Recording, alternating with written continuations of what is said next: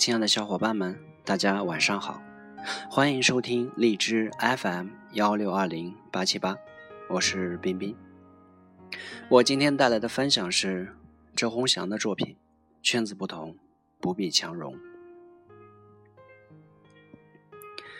我有一个关系很好的同事，你们都知道，他叫王爷。众所周知，王爷特立独行的风格简直让人沉醉痴迷。但是很快我就发现了一个问题。王爷在公司并没有那么多的朋友，于是我忍不住问他是否觉得孤单呢？从家乡千里迢迢赶到上海，没有亲人，也没有朋友，时间被工作挤压的，谈一场恋爱都觉得奢侈。这样的生活，一个人真的扛得住吗？后来王爷问我，孤单的经历到底是什么？把你置身于一群人当中，跟着他们一起嬉笑怒骂，就不觉得孤单吗？所谓朋友，就是解决你孤单的工具吗？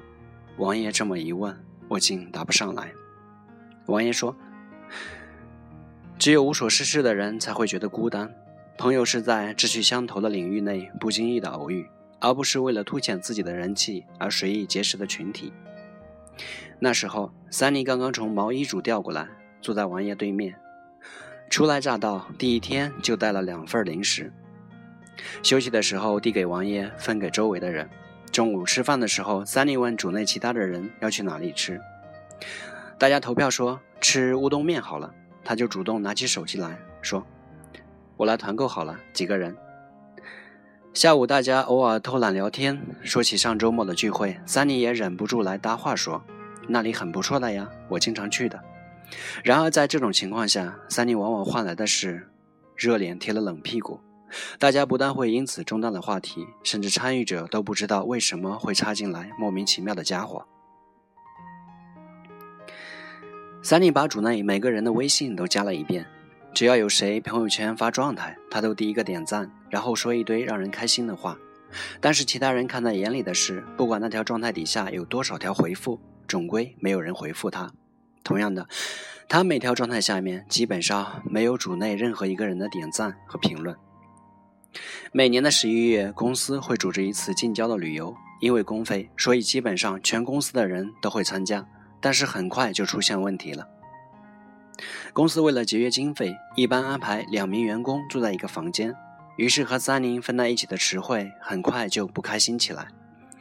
然而组内也没有别的人愿意和池慧换房间，于是池慧私下里便和总务要好的妹子说。悄悄把名单改掉吧，就说之前的出了问题，需要重新分组。这种事情在办公室别人的眼中是根本瞒不住的。三宁很快就从别人的口中听说了这件事情，最终三宁自己跑到总务去说当天有事儿，可能不能参加了。午饭的时候，我和王爷聊天，说到三宁，觉得他其实也蛮可怜的。王爷低着头没有理我，我接着说。真的，我觉得你们组的人其实有点过分了。王爷咽下口中的饭，看着我说：“可怜吗？”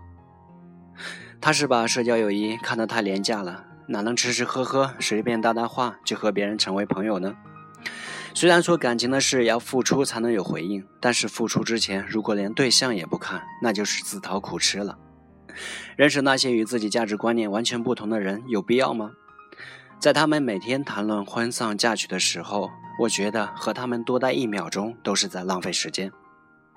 有些人可以被归类为朋友，但是有些人仅能止步于同事。除了工作关系，我们没有别的交集。接下来的一个下午，我注意到，只要有人叫 Sunny 做事，，Sunny 就会很开心的去帮忙。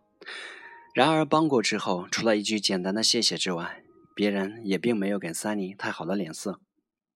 原本在这样的情况下，每个人就只会做着自己的事情，在各自的轨道上行走，不会有谁特地为了某个人而停下来，更不会有人为了委屈哭泣的人递上一张纸巾。下班之后，大主聚餐，名单里边漏掉了 Sunny，他只是淡淡的一笑，说：“没关系，我正巧约了人，就不去了。”我因为事情没有做完，和领导说晚点去，最后竟不知不觉。忙过了头，打卡下楼的时候，想得干脆别去了，给领导发了条信息，打算去便利店买个面包，却发现三妮坐在便利店的椅子上吃着盒饭。原本我想上前打个招呼，谁知道却被一只手拉住了。回头一看，正是王爷。他坐了有好一会儿了，想必心情不好。你上去叫他，只会让他尴尬。王爷低声和我说：“我诧异王爷为什么会突然出现。”王爷耸耸肩说：“你知道的，我不喜欢参加那些乱七八糟的聚会。”就去附近买了点东西，有点渴，进来买水时看见了他。如果我没有看错，三令无神的双眼有些泛红。他慢吞吞地吃着面包，时不时望着手机发呆。那天，我和王爷坐在南京路旗舰店旁边。王爷和我讲了一个故事。他说：“每个人都有犯傻的时候，曾有一段日子，他也一样。上大学那会儿，通过朋友认识了新的朋友，总觉得和他们是合得来的，却不料别人私下根本没有把你纳入圈子里，有活动也好，有心事也好。”你都不会被选为参与者，好多看起来的投缘不过是逢场作戏罢了。不要以为你掏心掏肺，别人就会善待你的友谊。有些时候，一群人聊的事情，其实你根本不感兴趣，但是还是想要去插嘴附和，以为别人会因此而注意到你，其实到头来，都是自己在演独角戏罢了。王爷看着我说：“你总担心我在朋友里边，我在公司里边没有朋友。我却一直认为，朋友是因为气场相合才彼此吸引，而不是刻意而为之。好比我跟你，似乎从来没有举行过特别的仪式，昭告天下我们是朋友了。但是我们却依旧交往的很开心。所以，我从来不会为了解决孤单这个问题，而让友谊变得廉价。”圈子不同，不必强融，一直是我信奉的价值观。我说，那我们应该和三妮说一说这些事情。我觉得你应该去劝一劝他。一方面你是女生，另一方面你有过感同身受的经历。王爷摇摇头说：“永远不要以为自己是谁的救世主，我们救不了别人。相信我，能让他活过来的，除了上帝的偶然安排，就只有他自己的彻底清醒了。”王爷说：“跟你说个身边的事儿吧。之前我有一个朋友和我算是非常投缘，两个人相识多年了。后来他开始混娱乐圈，起初并不开心，时常给我打电话说身边的小团体基本很难挤进去。虽然每个人好像都认识，但是别人讲话开玩笑从来不会带上他，因为其他人都出唱片、拍电影，他也很努力的想要和那些人看齐。事实上。”他的条件并不差，只是缺少机会。等到机会到了，出了专辑，给圈子里的朋友都寄了一张过去，说是希望大家指点指点。其实也是希望其他人在某些时刻能够想起自己。然而唱片寄过之后，几乎没有回音。几个月后问起，对方才突然意识到自己好像确实签收过什么东西，但是却放在角落里，根本没有注意。他也只是和善的笑着说：“没关系，没关系，有时间听听就好了。”但是每个人都很忙，在你不够强大的时候，根本没有人会注意到你。过了几年，风水轮流转，又有新人入圈，他也就成了前辈。或许是时间对了，或许是他确实越来越优秀了，一下子跃居前线，很多人都开始注意到他。这时候。过去那些不把他放在心上的朋友，又开始和他交往起来，好像之前那些不在意和不重视，像没有发生过一样。说到底，还是自己底子硬了，也就不存在所谓的巴结和讨好了。王爷淡淡一笑说：“他说起自己如鱼得水的日子，却显得格外的平静。那些曾经看起来的格外神圣的圈子。”当自己真正踏进去之后，才发现一片狼藉。每个人都带着伪善的面具，做着两面派，诋毁着可能前一秒钟刚刚微笑聊天的人。最后偷身出来，回归自己，才明白，其实那里一开始都不属于自己。朋友说到底不是乞讨来的。虽然王爷执意认为这些事情不要去提醒，但是我还是私下写了一封邮件给 Sunny，内容不多，我只是告诉他，与其把时间浪费在别人身上，不如花时间花在自己身上。下班的时候，我收到 Sunny 的邮件，只有简单的两个字：谢谢。Sunny 开始非常用心的经营自己的工作，也想方设法尽可能得到领导的赏识。但是组内人员太多，每个人都有强烈的表达欲，三妮依旧淹没在众人之中。办公室加班的人并不多，三妮便是其中一个。因为没有同事邀约，也没有额外的安排，所以她常常在格子间做事做到很晚。大家都说三妮因为被男友甩了，没人要，才会落得如此下场。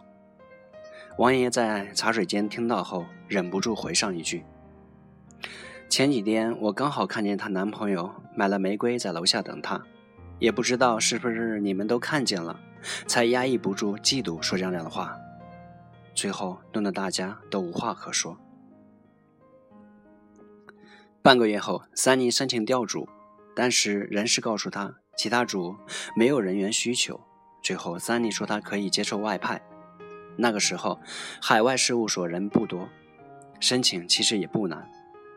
但是很多本地的员工并不想去那么偏远的地方，因为工资并没有比国内多多少，而且环境比国内还要差。但是三妮还是执意申请了。回到我座位边上，递给我一瓶酸奶，说：“谢谢你。”三妮笑得很轻松，然后开始收拾东西。三妮去了海外之后，每每我们开电视会议，基本都能看到她。听说他去了海外之后，很快就成了主心骨，因为人少，所以交际圈子简单，大家没有那么多的想法，只想着开心工作，氛围很好。后来三妮作为海外事务所代表回来的时候，以前那些同事突然都拥上前去问东问西，好像迎接归国友人一样。三妮一年之内连升三级，我和文言说起，文言笑道。好歹他终于知道自己要什么了，这可比什么都重要。三妮过来和我和王爷打招呼，我说：“看你越来越好了，真替你开心。”三妮大方的笑着说：“谢谢你的信。”转身又对王爷说：“还有你的面包。”我略感诧异的看着王爷，王爷耸耸肩，表示不明白。三妮说：“虽然过去很久了，但是我还是记得。”那天我坐在便利店，饥饿难耐的时候，你递给我的面包。你说，虽然面包比不上佳肴，但至少在饥饿的时候可以果腹。然后示意你手上也有一个。你或许不知道那一刻对我是多么的重要。在所有人都都去聚会的时候，你愿意和我分享一个面包。虽然平时我们话不多，但是我知道你是把我当朋友了。那个时候，我一直羡慕你的能力。后来我才知道，原来你吸引人的是你从不讨好他人，而坚持自我的态度。三妮回到海外之前，给王爷发了一条信息，他问：“怎么样才可以真正的做到不计较呢？”王爷回了一句话：“强大到让别人计较你。”三妮回了一个笑脸，他说：“他懂了。”以前我一直担心王爷是一个没有朋友的人，会孤单，会寂寞，会因为没有人交往而失去存在感。但渐渐的，我才明白，存在感从来不是别人给的，只是自己太过弱小，才没有足够的分量存在于世界上。我和王爷坐在天台上喝咖啡，只是简简单单的两个人。我们从来不会媚俗的去讨好对方，也不会硬要融入对方的圈子。真正的朋友会因为你的美好而接受你，而不是因为你的讨好和刻意才将你纳入名单里。不需要讨好全世界，只需要你等待被你品质吸引的人，主动且乐意和你走到一起的人。好了，今天的分享就到这里，谢谢大家的收听。